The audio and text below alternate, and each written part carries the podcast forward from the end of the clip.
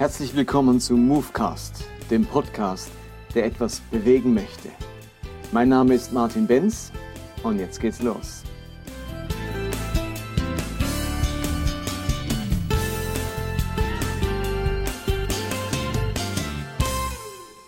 Willkommen zu Movecast 55. Heute möchte ich mich mit einem Thema beschäftigen, das mir immer wieder begegnet im Gespräch mit anderen Christen, aber auch gerade mit Pastoren, Leitern, Theologen. Und das ist das Thema Dammbruch. Oder ich könnte auch sagen, die Angst vor dem Dammbruch. Was meine ich damit? Nun, hinter der Angst vor dem Dammbruch steckt folgende Überlegung. Es geht um irgendein Thema, irgendeinen Lebensbereich, einen moralischen Bereich, einen theologischen Bereich, einen dogmatischen Bereich, wo man sich sagt, wenn wir bei diesem Thema nachgeben, wenn wir bei diesem Thema nicht Widerstand leisten, wenn wir bei diesem Thema das zulassen, unser Ja dazu geben, dann ist die Gefahr, dass der ganze Damm bricht, der ganze Widerstand bricht und dann alles überrollt wird, alles kaputt gemacht wird. Also diese eine Sache, die wir jetzt bejahen, diese eine Sache, gegen die, gegen die wir nicht länger ankämpfen oder angehen, die hat das Potenzial, dann wie, den, den, wir machen den Spalt auf und plötzlich dringt die ganze Gewalt und Wucht der Welt, der Sünde, der Neuerung, der Veränderung äh, ein und, und schwemmt uns alles davon. Also das Abweichen an einem Punkt hat zur Folge, dass man das ganze Thema verliert, den ganzen Bereich verliert, die ganze Glaubwürdigkeit verliert, die ganze Moral verliert. Wenn wir hier Ja sagen, können wir nirgends mehr Nein sagen. Also der Dammbruch ist so diese große Angst, dass irgendein Veränderungsprozess, eine Entwicklung, die wir zulassen, unaufhaltsam ist. Und am Schluss ist alles verloren. Und ich kann dieses Denken auch verstehen. Und da liegt auch tatsächlich eine Gefahr drin. Ja, es gibt Dammbrüche. Es ist schon so, dass äh, bei einem echten Damm etwas unterspült wurde, ausgehöhlt wurde und irgendwo an einer Stelle, wo der Damm schwach war, öffnet sich plötzlich etwas und schwemmt am Schluss immer mehr vom Damm davon und am Schluss ist das ganze Land überschwemmt. Als ich Theologie studiert habe, da gab es auch so eine Dammbruchangst und die betraf das Thema Schöpfung oder Evolution. Das war so in den 80er Jahren ein ganz heißes Thema. Glauben wir an eine Sieben-Tage-Schöpfung, dass Gott wirklich die Welt in sieben mal 24 Stunden oder sechs mal 24 Stunden geschaffen hat? Oder hat die Evolution recht? Und damals so als, als junger Mann, äh, gerade in meinen Anfang 20ern, hatte ich wirklich den Eindruck, falls wir in dem Punkt nachgeben würden und zugestehen, dass die Evolution recht hat, dass die Welt wirklich durch Zufall bzw. durch Weiterentwicklung und Auslese und, und Mutationen entstanden ist, dann ist wie alles verloren. Ich hatte wirklich den Eindruck, wenn irgendwie rauskäme, sozusagen, oder bewiesen würde, dass die Evolution recht hat und der Schöpfungsbericht falsch ist, dass der nicht historisch wissenschaftlich ist, dass Gott die Welt nicht so geschaffen hat, wie es dort beschrieben ist, dann wäre für mich wie alles verloren gewesen. Die gesamte Glaubwürdigkeit der Bibel hing für mich daran, dass Evolution Unrecht hat und die Schöpfung und der Schöpfungsbericht stimmt und zwar wörtlich stimmt.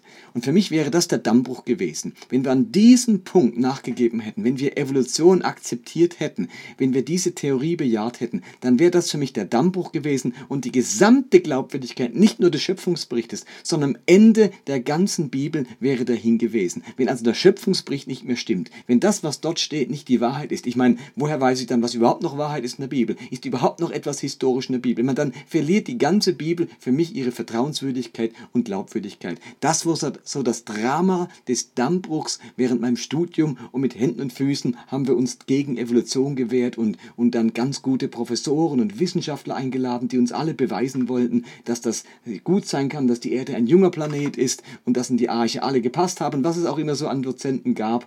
Äh, und wir waren beruhigt und denken, boah, da hat jemand den Damm gestärkt und wir müssen keine Angst haben vor dem Dammbruch. Nun ist es aber so, dass die Angst vor dem Dammbruch auch für ganz viel Stillstand sorgt. Dass die Angst vor dem Dammbruch ganz viel Entwicklung verhindert. Also manchmal geht es nämlich nicht um Dammbruch, sondern um Durchbruch. Wir warten in manchen gebieten, auf ganz wichtige Durchbrüche, die Gott unbedingt anregen möchte. Und wir denken, das ist der Dammbruch, dann ist alles verloren. Und wir verknüpfen verschiedene Themen miteinander und sagen, wenn wir in dem Thema einen Schritt weitergehen, dann verlieren wir bei allen Themen. Anstatt zu sagen, halt, die anderen Themen, die knüpfen wir davon los. Das muss überhaupt nicht sein, dass wenn wir bei dem einen Thema äh, neue Wege gehen, dass damit alle anderen Themen auch betroffen sind. Das ist ja unsere Entscheidung, unsere innere Verknüpfung, die wir angestellt haben. Und die Angst vor dem Dammbruch, die ist ja überhaupt nichts Neues. Die ist zunächst mal auch kirchengeschichtlich immer wieder da gewesen. Und die Angst vor dem Dammbruch hat ganz oft ganz wichtige Durchbrüche verhindert. Also lange Zeit war von der Antike übers Mittelalter eine gewisse Gesellschaftsordnung als göttlich angesehen, als biblisch angesehen, dass es Artige gibt, dass es Führende gibt, Könige und dass es Untergebene gibt, bis dahin, dass es Sklaven braucht in einer Gesellschaft. Das war für viele göttliche Ordnung, die sich auch so nachweisen ließ im Alten Testament. Man fand genug Bibelstellen auch zur Sklaverei und dass es selbstverständlich war und dass sogar angeordnet wurde, wie bestimmte Völker behandelt werden sollten und dass die Fremdlinge und welche, die erobert wurden, zu Sklaven wurden. Es gab eine ganz klare Gesellschaftshierarchien, die man aus der Bibel abgeleitet hat oder manchmal auch in die Bibel hineingelesen hat, weil es kulturell so war. Und jetzt erachtete man diese Gesellschaftsordnung als, als Gott gegeben und als unglaublich wichtig für das Funktionieren der Gesellschaft, des Staates und der Kultur. Und jetzt kommt irgendjemand auf die Idee, dass Sklaven befreit werden sollen oder dass Frauen gleiche Rechte bekommen sollen. Und dann wittert man einen Dammbruch und sagt sich, wenn wir hier nachgeben, dann gibt es kein Aufhalten mehr. Also wenn wir den, die, die Frau gleichstellen, ich meine, wo hört denn das auf? Wo, enden denn da, wo endet das denn? Und dann entwickelt man Horrorszenarien, wo man sich sagt, guck mal, wenn wir hier nachgeben, dann ist der Dammbruch da und am Schluss gibt es gar keine Ordnung mehr. Dann gibt es keine Obrigkeit mehr. Dann gibt es keine Regeln mehr. Dann macht jeder, was er will und man entwickelt eine, eine dramatisches Szenario und sagt sich deswegen, damit das nicht passiert, dürfen wir hier an einem bestimmten Punkt nicht nachgeben. Obwohl man insgeheim denkt, ja, es wäre vielleicht nicht schlecht, man würde hier was ändern. Aber nein, man kann leider nicht, denn dann haben wir den Dammbruch. Also genau diese Angst vor dem Dammbruch, um, die, um, um gewisse Ordnungen aufrechtzuerhalten, hat man immer wieder in der Gesellschafts- und in der Kirchengeschichte bestimmte Veränderungen aufgehalten und ganz wichtige Durchbrüche verhindert, bis noch vor wenigen Jahren, also eben gerade das Thema Frau, Gleichstellung der Frau oder die Sklavenfrage, haben, wurden verhindert aufgrund von dieser Angst. Wie schaffen wir es denn, von dieser Angst vor dem Dammbruch wegzukommen?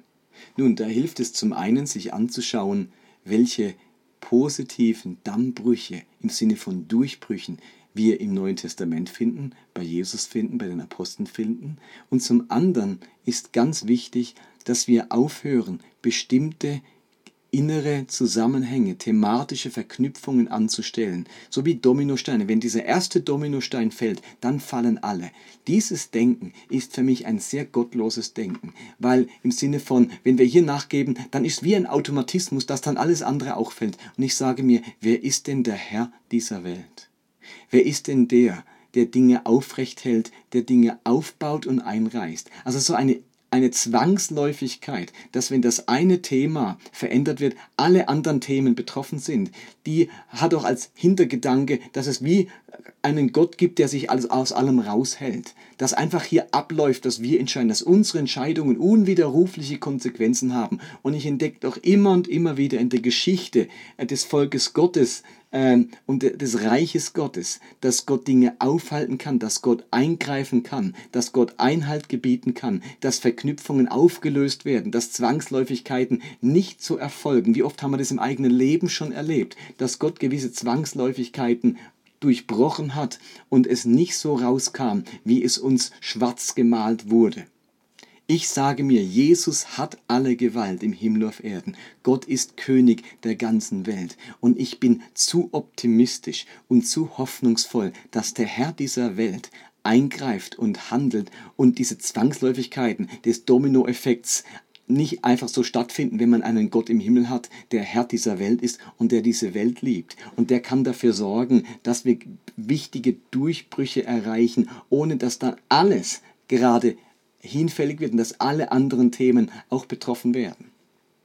Diesen Optimismus, dieses Gottvertrauen besitze ich. Ich kann mich an ein Thema heranmachen, mit dem ringen und durchspielen. Was würde das heißen, wenn wir hier eine Veränderung äh, erlauben, wenn wir hier einen Schritt, Schritt weitergehen, ohne diese Angst, was dann als Folge alles noch passiert und ich mir eben diese Horrorszenarien ausmale, da sage ich mir, Gott, in dem einen Punkt, in diesem Bereich wollen wir einen Schritt weitergehen. Hier ringen wir darum, gehen einen Schritt weiter und vertrauen darauf, dass du immer noch das Heft in der Hand hältst und ähm, die Naturgewalt unserer Entscheidungen oder unsere Entscheidungen doch nicht so eine Naturgewalt sind, die alles niederreißen, dass es einen gewaltigeren gibt. Nur wenn ich so denke und dieses Vertrauen habe, kann ich mich überhaupt an Veränderungsprozesse und an Entwicklungen in meinem Glauben, in unserer Kirche, in unserer Theologie heranwagen.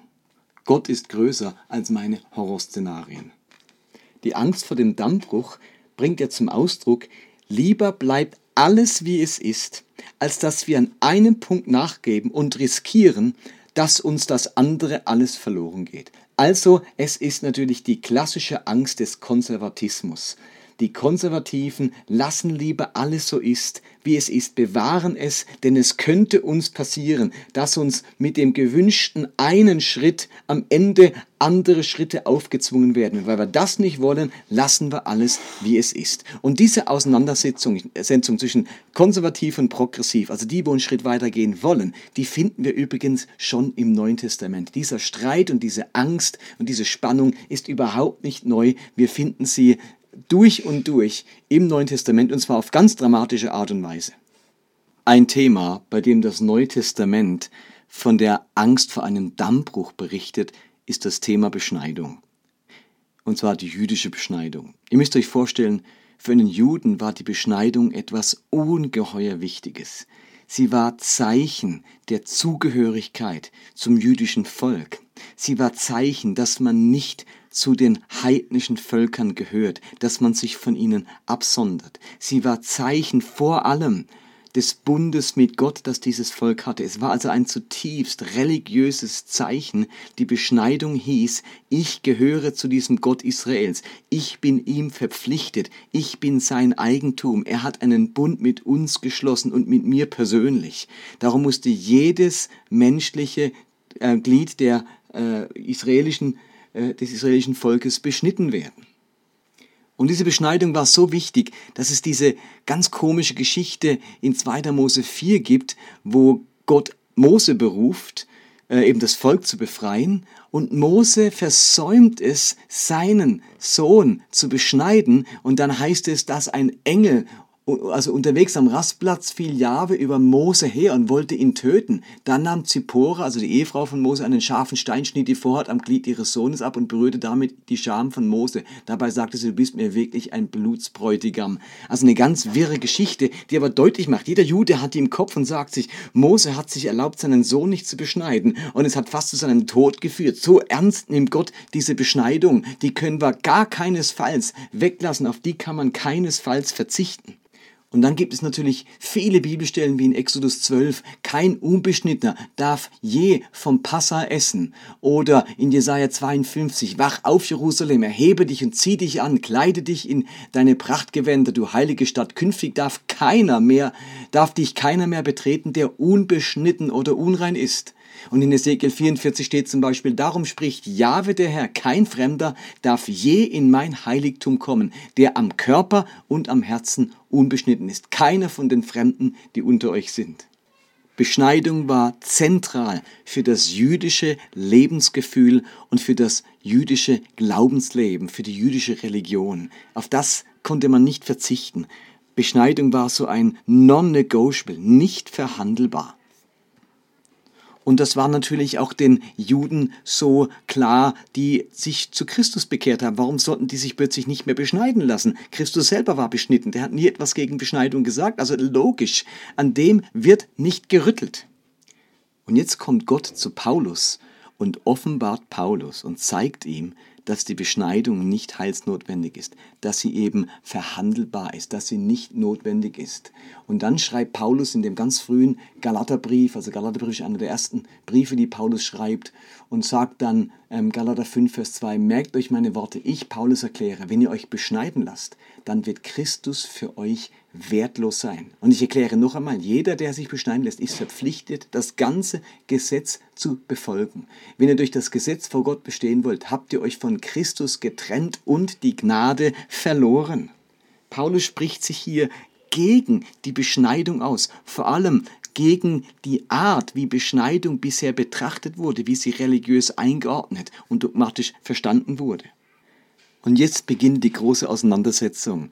Und ich hoffe, ihr nehmt wahr, dass für diese Juden, die zu Christus gefunden haben, das wie ein Dammbruch war, wenn die Beschneidung nicht mehr gilt, wenn wir hier nachgeben, wenn wir die Beschneidung als unnötig erklären, dann ist alles verloren. Dann ist der ganze Bund mit Gott verloren. Dann ist unsere Identität verloren. Ich meine, dann, wenn dieses wichtigste Zeichen des Bundes verloren geht, ich meine, was bleibt denn dann noch übrig vom Gesetz und vom Gehorsam und der Verpflichtung Gott gegenüber? Also die Juden haben da einen unglaublichen ähm, Dammbruch vermutet. Wenn wir hier nachgeben, ist alles verloren und sie haben gestritten geritten und gewettert und sind extra von Judäa nach Antiochia gereist, um allen Christen klarzumachen, ihr müsst euch beschneiden lassen. Und wir lesen in Apostelgeschichte 15, Vers 1, dann kamen einige Leute aus Judäa nach Antiochia und erklärten den Brüdern in der Gemeinde, wenn ihr euch nicht nach mosaischem Brauch beschneiden lasst, könnt ihr nicht gerettet werden. Also im Sinne von, wenn wir das aufgeben, dann ist das Ganze mit der Errettung hinfällig. Also wenn wir diese Eintrittstür ins Christ werden, in den Glauben aufgeben, dann ist alles verloren. Was gilt denn da noch? Woran merkt man denn da noch? Woran macht man es denn dann fest, äh, dass jemand dazugehört? Und sie haben wirklich gestritten und wollten diesen Punkt keinesfalls aufgeben. Und dann heißt es in Vers 2 von Apostelgeschichte, Vers, äh, Kapitel 15, Paulus und Barnabas bestritten das energisch und hatten deshalb eine heftige Auseinandersetzung mit ihnen. Und dann heißt es, schließlich wurden Paulus und Barnabas zusammen mit einigen anderen aus der Gemeinde beauftragt, zu den Aposteln und Ältesten nach Jerusalem zu reisen, um diese Streitfrage zu klären. So, und jetzt kommt zu dem berühmten Apostelkonzil, wo eben gestritten wurde. Und die einen sagen, das ist ein Dammbruch, gar keinesfalls darf es das sein. Und Paulus sagt, doch, wir müssen in dem Punkt einen Schritt weitergehen. Wir müssen verstehen, dass Beschneidung anders gemeint ist, dass wir eine neue Deutung für diese Beschneidung brauchen. Das ist nicht länger eine Sache, die körperlich vollzogen wird. Beschneidung hat was mit dem Herzen zu tun und nicht mit einem äußerlichen ähm, Beschneiden eines Körperteils. So kann Paulus in Kolosser 2, Vers 11, 11 sagen, und weil ihr ihm gehört, seid ihr auch beschnitten, aber nicht durch einen äußeren Eingriff. Eure Beschneidung kam durch Christus und besteht im Ablegen eurer alten Natur. So deutet Paulus Beschneidung. Und im Philipperbrief Kapitel 3 sagt Paulus ganz polemisch, doch nehmt euch in Acht vor diesen bösartigen Kötern, den falschen Missionaren, den Propheten der Verstümmelung. Ich nenne sie so, weil wir die echte Beschneidung sind. Wir, die Gott durch den Geist anbeten. Wir verlassen uns nicht auf menschliche Anstrengungen, sondern sind stolz darauf, zu Christus zu gehören. Also versteht ihr das? Paulus macht deutlich, wir müssen einen Schritt weitergehen hier, wir müssen neu denken, wir müssen wegkommen von dieser äußerlichen Beschneidung. Ähm, wir müssen das neu verstehen. Lasst uns hier etwas überwinden, etwas Altes überwinden. Ja, wir brauchen in Zukunft keine äußere Beschneidung mehr. Und das sagten sich die Juden, unmöglich, Paulus. Wenn wir das machen, ist alles verloren. Dann ist das Judentum verloren. Ich sag dir, Paulus, dann gibt's uns als Juden bald nicht mehr. Und äh, das Judentum gibt es bis heute noch. Und messianische Juden gibt es bis heute. Also der Dammbruch kam gar nicht zustande. Aber es war ein unglaublich wichtiger Durchbruch. Das musste verstanden werden, dass etwas im Herzen geschehen muss. Dass es nicht länger um das Gesetz geht, um die Einhaltung des Gesetzes. Das war ein ganz wichtiger Durchbruch, obwohl es von vielen als Dammbruch verstanden wurde. Gott sei Dank haben die Apostel das verstanden und im Apostelkonzil eben beschlossen, dass die Beschneidung nicht länger notwendig ist und dass man das nicht den Heiden auferlegen soll. Und damit ist aus Dammbruch Durchbruch geworden, von dem wir heute alle profitieren und ich dankbar bin, dass ich mich nicht beschneiden lassen muss und meine Kinder nicht beschneiden lassen muss. Und jetzt sind schon wieder 20 Minuten rum und das nächste Mal gehe ich noch auf ein paar andere Themen ein, die in der Bibel als Dammbruch oder eben auch als Durchbruch erlebt wurden. Und dann nochmal zurück zu der Frage, was hat das mit uns heute zu tun? Was sind bei uns so klassische Themen heute, wo ganz viele Christen den Dammbruch vermuten und wir uns gern mal überlegen dürften und sollten, ist es nicht vielleicht auch der Durchbruch zu etwas Neuem, Besseren, Wichtigeren?